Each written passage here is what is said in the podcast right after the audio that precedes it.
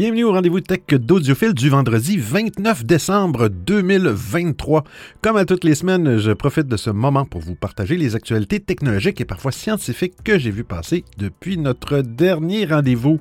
J'espère que vous avez eu des belles fêtes et que vous avez été pas trop raisonnable. Je pense que je vous ai dit quatre fois d'être raisonnable dans le dernier épisode, mais à un moment donné, il faut, faire des folies. Hein?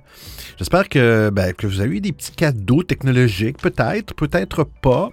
Euh, euh, ben écoutez, ça, ça, vous tente de les partager, gênez-vous pas, vous pourrez me rejoindre euh, sur www.audiophile.com. Moi, qu'est-ce que j'ai eu euh, technologique? C'est pas un cadeau, mais c'est moi qui me suis procuré ça. C'est une petite bebelle. dans le fond, c'est une un étendeur de un étendeur de de, portée de, Bluetooth. Et euh, ça vient comme un bâton avec une antenne, une petite, antenne, euh, genre, une petite antenne Wi-Fi. Mais c'est vraiment juste pour le Bluetooth. Et c'est une carte de son quand vous le branchez. Donc, ça supporte PC, Mac, euh, PlayStation.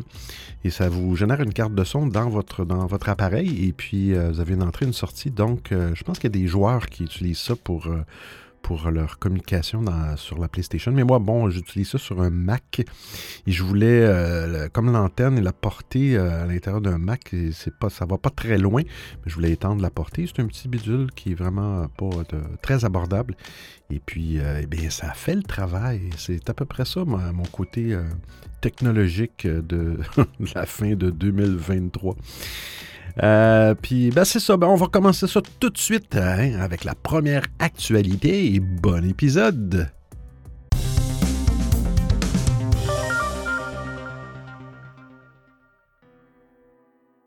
La prochaine génération de l'Apple Watch serait incompatible avec les bracelets actuels.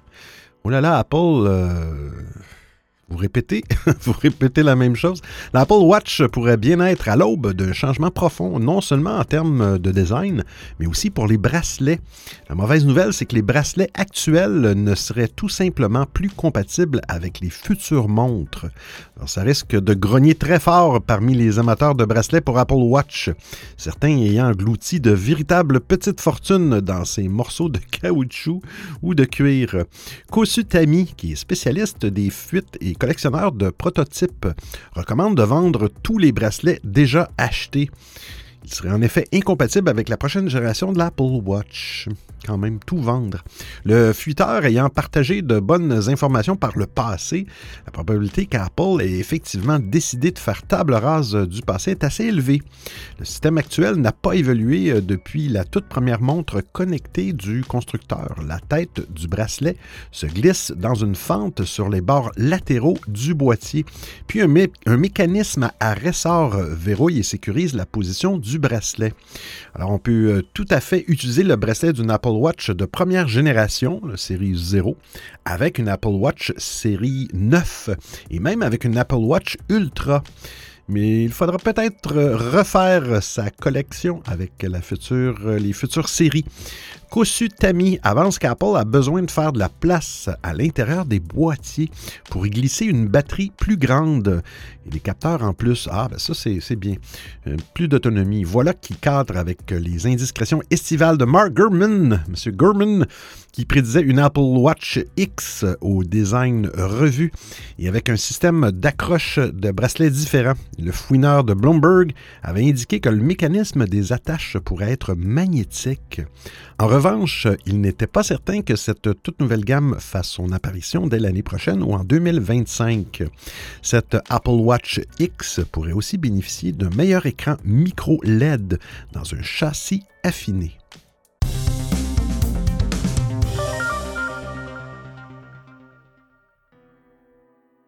La puce A18 d'Apple ne serait pas réservée au iPhone 16 Pro. La prochaine version majeure du système d'exploitation iOS 18 d'Apple fait référence à quatre modèles de smartphones bénéficiant d'un même identifiant de puce, une situation qui rompt avec les pratiques en vigueur chez le géant américain depuis deux générations. Selon un article de Mac Rumors basé sur des informations provenant de sources ayant vu les premières versions d'iOS 18, les modèles Pro et non Pro de l'iPhone 16 attendus en 2024 pourraient être équipés de puce A18.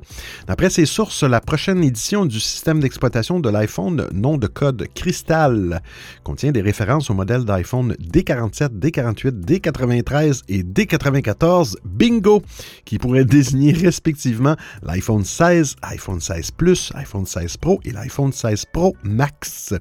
iOS 18 indique également que ces mobiles utiliseront une puce identifiée comme T 8140, un nom de code Tahiti, qui n'est autre que la puce A18. Ces mêmes sources avancent que les puces des iPhone 16 Pro pourraient être des A18 Pro et celles des iPhone 16 non Pro euh, A18 dans le fond. Par contre, rien n'a filtré sur les spécifications de l'A18. En février dernier, Mark Gurman de Bloomberg Margaret de Bloomberg avait laissé entendre, une autre, avait laissé entendre qu'Apple préparait peut-être un iPhone 16 Ultra avec un appareil photo amélioré, une puce plus rapide et peut-être un écran euh, plus grand que le modèle Pro Max. Mais il ne semble pas qu'iOS 18 fasse référence à un iPhone 16 Ultra, ni que la référence D94 d'iOS 18 se rapporte à un modèle Ultra.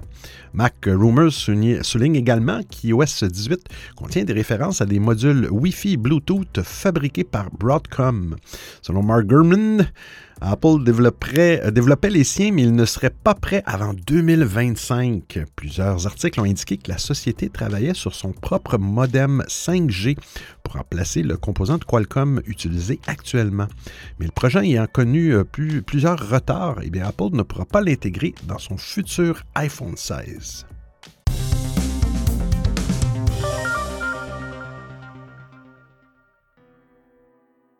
Apple ouvrirait sa technologie NFC.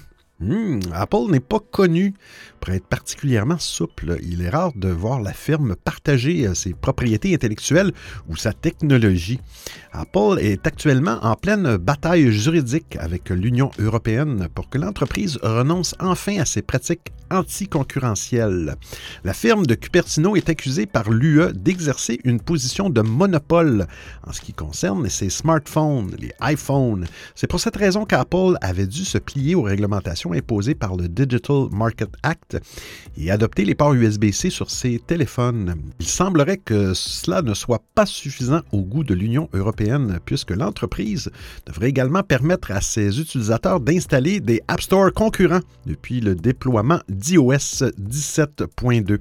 Il semblerait que qu'Apple ait en partie compris la leçon. Le constructeur aurait en effet proposé lui-même à l'Union européenne d'ouvrir sa technologie NFC aux applications concurrentes.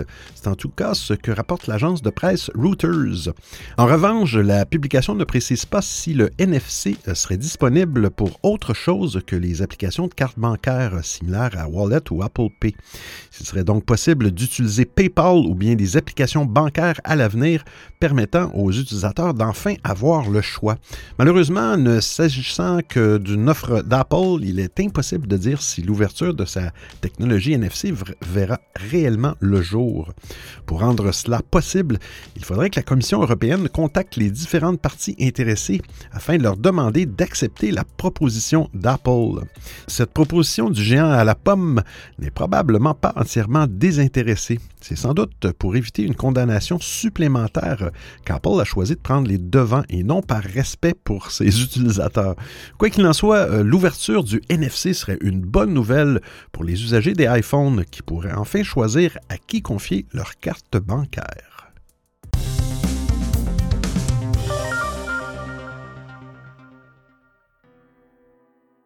Google doit verser 630 millions de dollars aux utilisateurs de son Play Store. Oh là là! Il y a peu, euh, on apprenait la victoire d'Epic Games au tribunal contre Google. Depuis plusieurs années, les deux entreprises se livrent une guerre sans merci pour laquelle Google a été reconnu coupable de monopole illégal. Suite à cette affaire, la firme doit donc consentir à quelques sacrifices. On découvre aujourd'hui que le géant du Web a passé un accord financier avec des États américains qui devraient profiter directement aux utilisateurs. CNN, qui relaie la nouvelle, explique que l'accord a été conclu à hauteur de 700 millions de dollars. Une partie de cette somme, 630 millions, sera reversée aux consommateurs américains, répartis entre plusieurs dizaines d'États participants.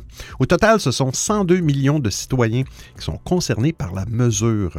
Le reste de l'argent, soit 70 millions de dollars, sera versé aux États eux-mêmes après cette longue bataille juridique. En moyenne, cela représente moins de 7 euros, 7 dollars américains par personne.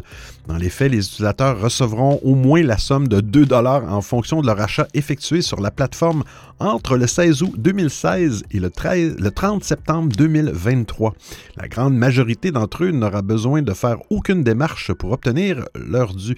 Après calcul, cela semble peu comparé au potentiel préjudice qu'ont subi les utilisateurs des appareils Android. Il ne faut toutefois pas oublier que la décision du tribunal ouvre la voie à de nombreux changements bénéfiques sur le long terme pour les consommateurs, mais aussi pour les entreprises tierces.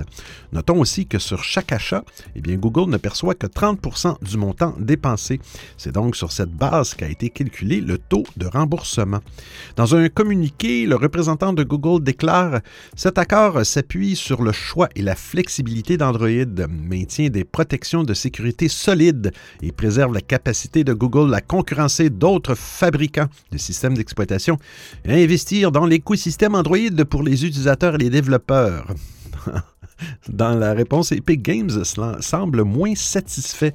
Alors, dans leur propre communiqué, on peut lire Après avoir initialement demandé 10,5 milliards de dollars de dommages et intérêts pour infraction à la législation sur les ententes identifiées comme des frais injustement perçus par Google, les procureurs généraux des États-Unis ont accepté un règlement de 700 millions a déclaré Corey Wright, qui est vice-présidente de la politique publique d'EPIC.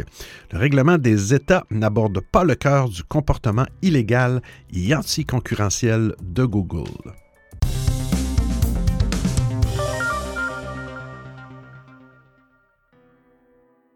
Android, bientôt un indicateur pour vérifier l'état de la batterie. J'imagine la santé de la batterie. Vous le savez sans doute, le vieillissement chimique des batteries euh, lithium-ion entraîne une diminution de leur autonomie. Cette autonomie est parfois appelée la capacité maximum de la batterie et correspond à la mesure de la capacité de la batterie par rapport à celle qu'elle offrait quand elle, était neuve. Du côté de chez Apple, voilà quelques années déjà que l'on propose un outil intégré nativement à iOS qui permet d'indiquer l'état de la batterie euh, d'un iPhone. Pratique entre autres lorsqu'on achète un smartphone d'occasion, par exemple. Cette même fonction, pourtant essentielle à première vue, est à l'heure actuelle absente chez Android. Toutefois, avec euh, Android 14, Google a commencé à poser quelques bases concernant cette même capacité maximum de la batterie, avec notamment la possibilité de voir la date de fabrication et le nombre de cycles sur les smartphones de la gamme Pixel. Selon diverses sources, le futur Android devrait aller plus loin avec cette fois une nouvelle fonctionnalité intégralement dédiée à la santé de la batterie. Accessible directement depuis le menu paramètres d'un téléphone euh, intelligent, cette fonction permettra d'afficher de nombreux détails avec des informations très complètes concernant cette composante ô combien essentielle. On pourra notamment y retrouver la capacité de charge complète en pourcentage par rapport à sa capacité nominale. À cela pourrait s'ajouter des informations concernant un recalibrage de la batterie, sans compter divers détails afin de savoir notamment si la batterie est d'origine ou non. Selon toute vraisemblance, cette nouvelle fonction devrait arriver dans un premier temps sur la gamme Pixel, mais on espère que tous les acteurs du marché Android sauront la proposer. À l'heure actuelle, il existe des applications permettant de visualiser la santé de sa batterie, mais rien d'officiel.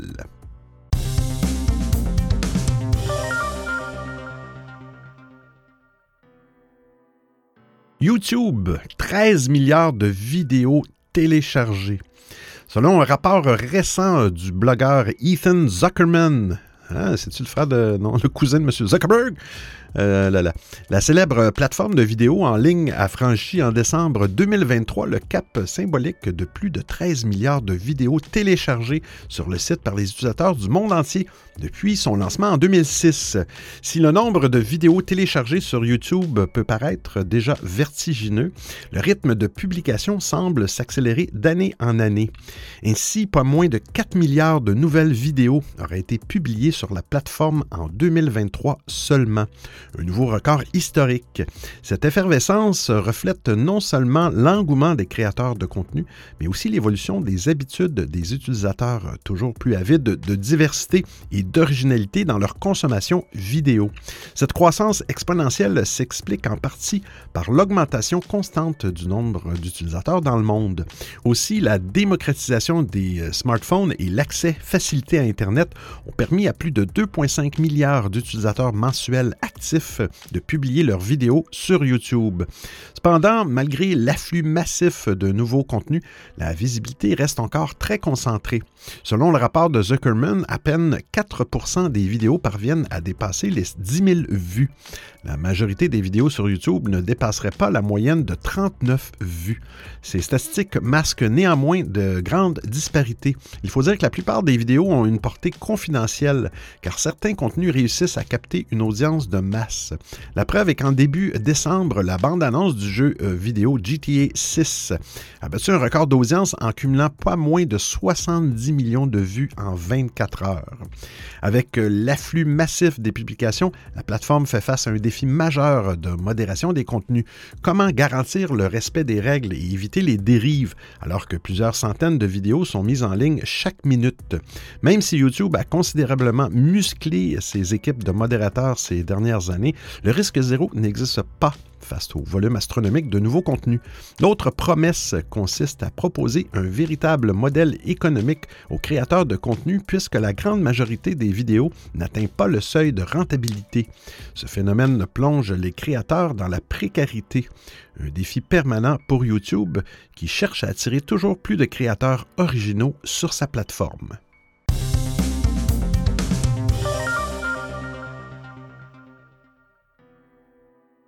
Blue Sky, le réseau social, s'ouvre au grand public. Initié en 2019 par Twitter et son PDG euh, d'alors Jack Dorsey, Blue Sky a aujourd'hui bien grandi. Le réseau social décentralisé qui avait atteint la barre de 2 millions d'utilisateurs en novembre 2023 compte désormais plus de 10 millions d'utilisateurs. Un chiffre qui pourrait exploser dans les mois à venir avec la nouvelle fonctionnalité que Blue Sky vient d'ajouter à ses options. Ainsi, désormais, les publications faites sur la plateforme ne sont plus seulement réservées aux personnes inscrites sur Blue Sky. Mieux, cette mesure fonctionne aussi bien sur le web que sur l'application mobile. L'information a été rendue publique ce 23 décembre 2023 par Jay Grabber, la et non le PDG de Blue Sky, parce que dans l'article, on pense que c'est un monsieur. Bref, par l'intermédiaire d'un article de blog, elle a déclaré que son réseau social n'était pas une application unique. Grabber a précisé que celui-ci était plutôt une couche de protocole qui permet à différentes applications de, de communiquer entre elles.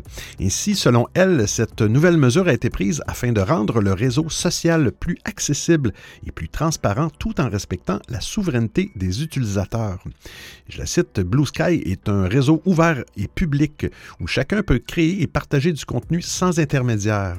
Nous voulons que Blue Sky soit un lieu où les gens peuvent découvrir de nouvelles perspectives, apprendre des autres et se connecter avec des communautés qui partagent leurs intérêts.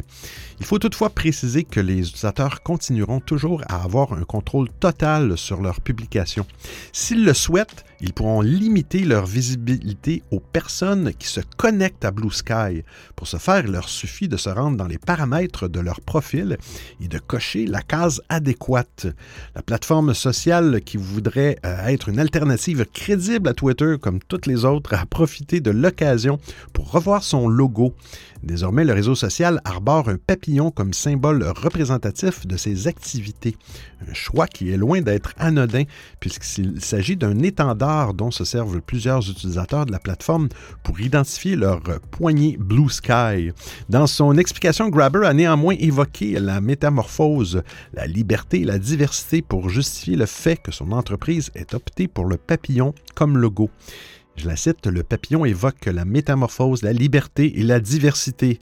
Nous voulons que Blue Sky, soit un espace où les gens peuvent s'exprimer librement, sans censure, ni manipulation, ni troll, ni... Non, je rajoute là. Ah là là. Pour l'instant, ça va bien sur Blue Sky, mais on va toucher du bois, comme on dit. Ah, pour rappel, Blue Sky s'inscrit dans la même logique que Mastodon ou PeerTube, qui PeerTube, c'est PeerTube. PeerTube, c'est, l'équivalent euh, YouTube, mais euh, dans le réseau Activité Pub, dont Mastodon fait partie. La plateforme s'oppose aux réseaux sociaux traditionnels comme Facebook ou Twitter en adoptant une approche décentralisée. Elle se base essentiellement sur AT, qui est un protocole qui permet aux utilisateurs d'avoir plus de contrôle sur leurs données.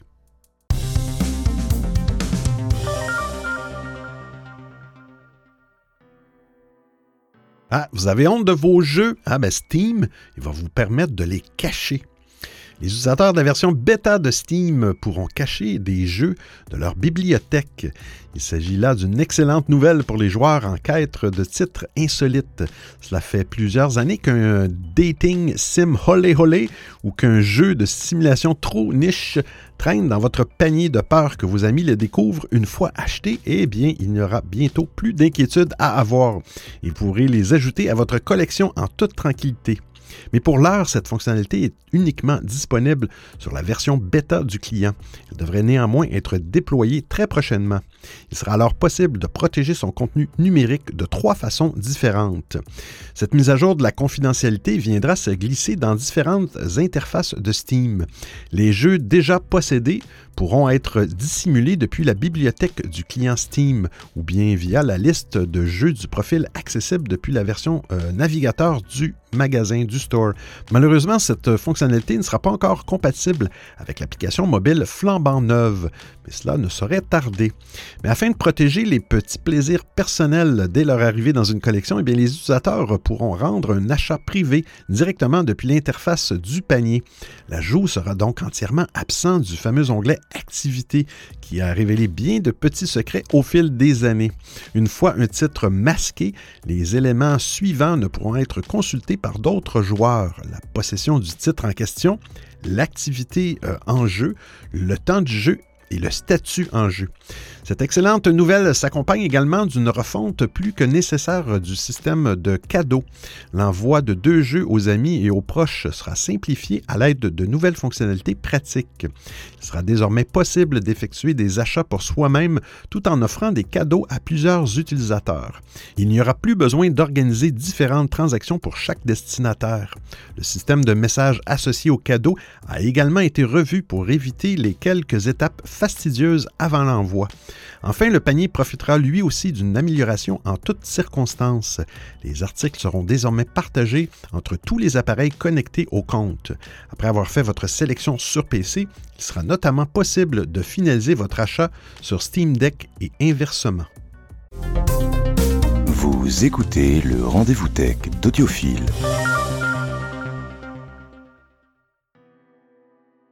Et toujours avec Steam, eh bien, le support de Windows 7 et Windows 8 s'arrête dans quelques jours. Windows 7, je savais pas qu'on pouvait jouer à des jeux sur Windows 7. Mais bon, des jeux Steam, je parle. Mais bon, si vous êtes encore sous Windows 7, 8 ou 8.1, eh bien, vous avez tout intérêt à mettre à jour votre système d'exploitation si vous voulez continuer à profiter de Steam, la plateforme de jeux en ligne de Valve. En effet, la société avait annoncé qu'elle cesserait de prendre en charge ces trois versions de Windows à partir du 1er janvier 2024. Ça s'en vient à grands pas. Steam est l'une des plateformes de jeux les plus populaires au monde avec plus de 120 millions de joueurs actifs par mois permet d'acheter, de télécharger, de jouer et de partager des jeux sur PC, mais aussi sur d'autres appareils comme les smartphones, les tablettes, les consoles et même les Mac, les Macintosh. Or, pour fonctionner correctement, Steam a besoin de certaines fonctionnalités qui ne sont pas disponibles sur les anciennes versions de Windows. C'est le cas notamment du navigateur Chrome intégré qui sert à afficher le magasin, euh, la bibliothèque, le chat ou le navigateur web de Steam. Valve explique que ce navigateur ne fonctionne pas sur Windows 7, 8 ou 8.1 et que les nouvelles versions de Steam nécessiteront des mises à jour qui ne sont présentes que sous Windows 10 et autres versions, versions ultérieures. C'est pourquoi Valve a décidé de mettre fin au support de Windows 7, 8, 8.1 pour Steam à partir du 1er janvier 2024. À partir de cette date, les installations Steam existantes sur ces systèmes d'exploitation ne recevront plus aucune mise à jour, compris les mises à jour de sécurité. Alors Valve conseille donc de mettre à jour vers une version plus récente de Windows afin d'assurer le fonctionnement continu de Steam et des jeux achetés via la plateforme. Valve précise toutefois que le client Steam et les jeux pourraient continuer à fonctionner pendant un certain temps sans mise à jour après le 1er janvier 2024, mais qu'il ne peut pas rien garantir après cette date. Il ajoute aussi que le support Steam ne pourra pas offrir de support technique à celles et ceux qui resteront sur les versions de Windows.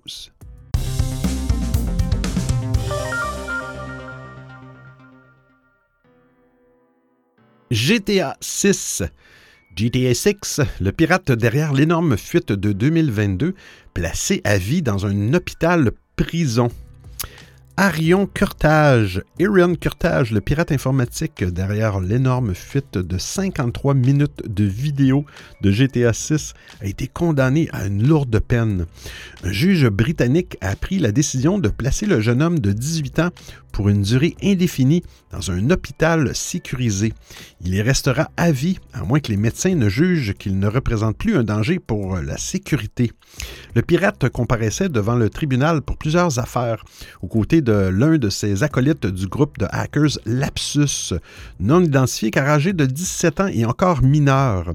Au terme d'un procès de sept semaines, Ariane Curtage a été reconnu coupable d'avoir piraté et dans certains cas d'avoir fait chanter les entreprises suivantes. BT, qui est un service cloud, Nvidia, le fabricant de cartes graphiques, Uber, plateforme de, transport, livraison, repas de domicile, Revolut, qui est une banque en ligne, et Rockstar, qui est le créateur de euh, Grand Theft Auto. Le jeune homme qui avait piraté GTA 6 depuis une chambre d'hôtel avec un Fire Stick serait atteint de troubles du spectre autistique particulièrement complexe.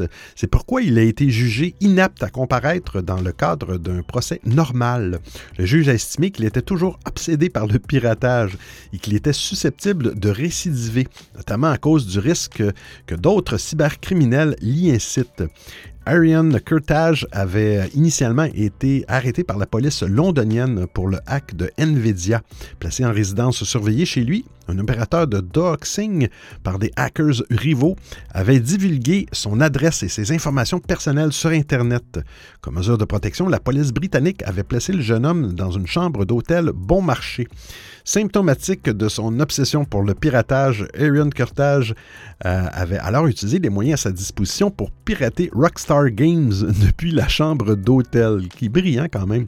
Il avait uniquement un téléphone intelligent, une souris, un clavier et un Amazon Fire Stick branché au téléviseur, suffisant pour causer une énorme fuite bouleversante pour les développeurs de GTA 6.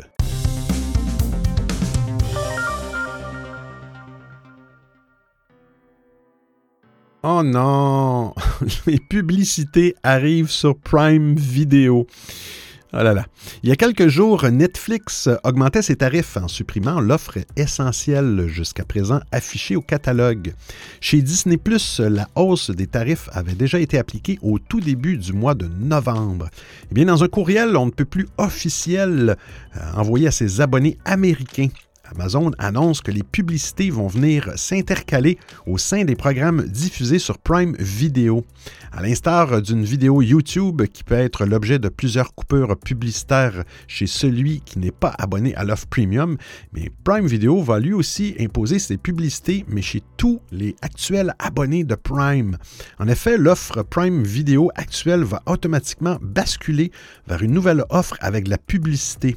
Pour l'occasion, le géant américain va mettre en place une nouvelle option qui va permettre à l'abonné de s'affranchir de cette même publicité, de l'enlever dans le fond, et afficher, et c'est affiché à 3 dollars euh, américains par mois supplémentaires pour enlever les publicités. Quand même. Dès la fin du mois de janvier, les abonnés américains vont donc devoir débourser ce 3 dollars supplémentaires chaque mois pour continuer à utiliser le service Prime Video tel qu'il est aujourd'hui, à savoir sans publicité. Je mettrais des règles, moi, dans, ces compagnies-là. Une fois que tu as signé un contrat, ça devrait, devrait plus bouger. jamais, jamais. Pour la fin, euh, bref. Selon Amazon, eh bien, je les cite, cela nous permettra de continuer à investir dans des contenus attrayants et d'augmenter cet investissement sur une longue période. Notre objectif est de diffuser nettement moins de publicité que la télévision linéaire et les autres fournisseurs de télévision en continu. Cette incursion de la publicité au sein de Prime Video s'effectuera tout d'abord du côté des États-Unis. On en a parlé le 29 janvier prochain. Il devrait s'étendre progressivement au reste du monde. Parmi les nouveautés à venir sur la plateforme Prime Video en 2024, la série Fallout, évidemment, dont on a pu découvrir un premier aperçu il y a quelques semaines. Dès le début de l'année, la plateforme fera la part belle à Tom Cruise avec une triplette de missions impossibles, sans compter un documentaire événement consacré à Squeezie. Merci Internet qui reviendra sur les coulisses du premier YouTuber français. S'il fut un temps où s'abonner à une plateforme de streaming vidéo permettait de s'affranchir de cette euh, de publicité qui interrompt nos programmes favoris à la télévision, eh bien, il faut donc accepter depuis quelques semaines chez la concurrence et bientôt sur Prime Video de débourser quelques deniers supplémentaires pour s'en affranchir à nouveau.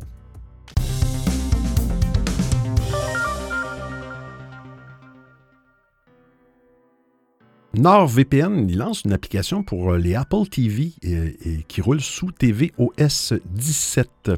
NordVPN a annoncé que les clients peuvent désormais profiter du populaire réseau privé virtuel sur un nouvel appareil, l'Apple TV. Auparavant, les clients NordVPN ne pouvaient utiliser euh, le VPN que sur euh, leur Apple TV qu'en l'installant sur leur routeur Wi-Fi ou Wi-Fi. Cependant, depuis lundi, NordVPN est désormais disponible et fonctionne de manière native sur tvOS 17. 17. NordVPN propose plusieurs raisons pour lesquelles les utilisateurs souhaiteraient utiliser un VPN sur un appareil tvOS. Lorsqu'ils voyagent à l'étranger, les clients peuvent configurer leur VPN sur leur pays d'origine, ce qui leur permet d'accéder à des abonnements légitimes lorsqu'ils sont loin de chez eux. Ils notent également que certains euh, fournisseurs d'Internet limitent les vitesses de connexion en fonction de l'activité. En utilisant un VPN, les clients peuvent cacher leur activité à leur euh, fournisseur, empêchant ainsi toute limitation indésirable et par conséquent réduisant la mise en mémoire tampon inutile. Lorsqu'une personne utilise un VPN, cela peut aider à protéger ses appareils. Un VPN dissimule l'adresse IP d'une personne et dirige le trafic Internet via un serveur VPN, protégeant ainsi son activité en ligne des risques potentiels. De plus, la garantie que le comportement en ligne, les habitudes et l'adresse IP d'une personne restent confidentiels et cachés à toute personne susceptible de tenter d'y accéder. Alors, pour télécharger NordVPN sur votre Apple TV, euh, vous pouvez vous rendre sur l'App Store tvOS. NordVPN est un service par abonnement et les utilisateurs devront acheter un abonnement. Euh, ceux-ci commencent à 2,99 euh, américains par mois s'ils sont achetés dans le cadre d'un forfait de deux ans, mais d'autres modèles de tarification sont disponibles.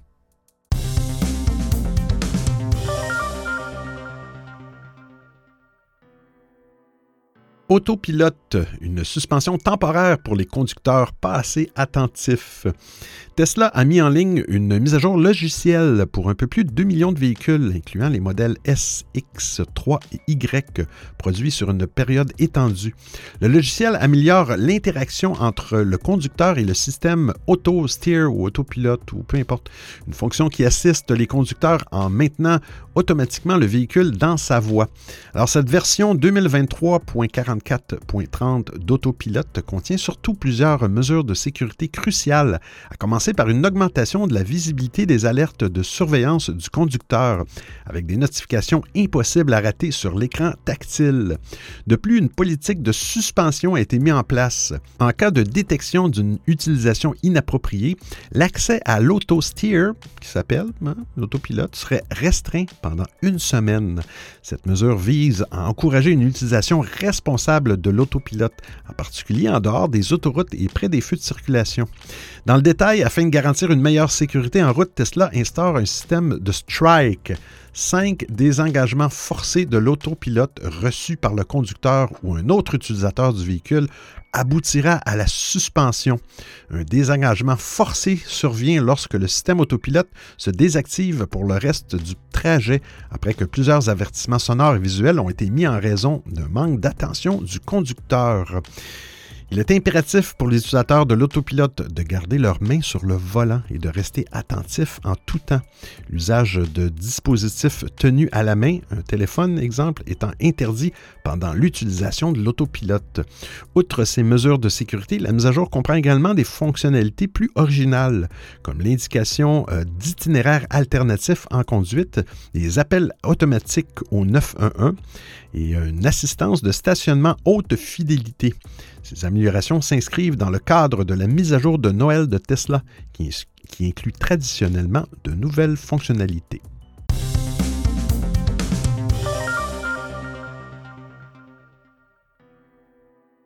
Face au manque d'insectes, eh bien, les fleurs évoluent et s'auto-fécondent incroyable la nature. Lorsqu'un maillon de la chaîne vient à disparaître, il semblerait que la nature s'adapte. Et pourtant, le maillon en question est indispensable au cycle de la vie, par conséquent considéré comme irremplaçable. C'est un exemple d'adaptation surprenant qui a été découvert par des chercheurs français du CNRS. CNRS, je dis-je bien. Publié dans le New Phytologist, l'étude explique que les pensées des champs avec le nom latin Viola alvensis, euh, qui pousse euh, près de Paris, produisent 20% euh, de nectar en moins qu'il y a 20 ans sont également 10% plus petites qu'au début des années 2000 au même endroit. Ces changements sont directement liés à la disparition fulgurante des insectes en l'île de France, mais l'espèce semble décidée à se battre pour sa survie. Alors face au manque d'insectes, les pensées ont commencé à s'auto-polliniser. En clair, la plante se reproduit avec elle-même, ce qui avait très peu été observé avant euh, dans cette espèce. Le nombre d'autopollinisations a bondi, de 27% en l'espace de 20 ans. De nombreux exemples passés ont déjà montré que les plantes étaient capables de se transformer pour répondre à de nouveaux besoins. Des espèces végétales introduites dans des pays où les insectes n'étaient pas les mêmes que dans leur zone native ont effectué des transformations en quelques années pour pouvoir être pollinisées par d'autres types d'insectes ou même des colibris et des chauves-souris. Cette nouvelle étude confirme le fait qu'une plante est capable de transformer des milliers d'années d'évolution en l'espace de 50 ans ou moins, pas seulement pour s'adapter une nouvelle pollinisation, mais pour s'adapter à un manque de pollinisation. Ce type de recherche a uniquement été effectué dans quelques zones spécifiques en Europe et en Amérique du Nord, mais le processus d'adaptation pourrait en fait être beaucoup plus répandu que ce que l'on croit. Les auteurs de l'étude précisent que cette stratégie d'adaptation fonctionne sur le court terme, mais pas sur le long terme. Le processus affaiblit et fragilise la plante plus rapidement qu'avec une pollinisation classique. De plus en devenant de plus en plus petite et en produisant moins de nectar, les plantes offrent moins de nourriture aux insectes restants.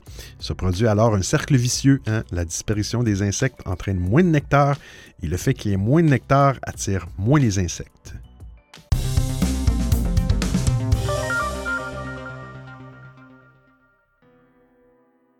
Pour la première fois, des humains ont établi un dialogue avec une baleine. Une équipe de scientifiques de l'Institut SETI de l'Université de Californie à Davis et de la Fondation pour les baleines d'Alaska a vécu une expérience unique avec une baleine à bosse. Lors de cette expédition, les chercheurs ont diffusé un appel de contact de baleine à bosse via un haut-parleur sous-marin. À leur grande surprise, une baleine nommée Twain s'est approchée et a entamé une sorte de conversation répondant à l'appel avec un style interactif pendant près de 20 minutes. Eh bien, Twain a imité les variations d'intervalle de chaque signal, démontrant une capacité de communication sophistiquée.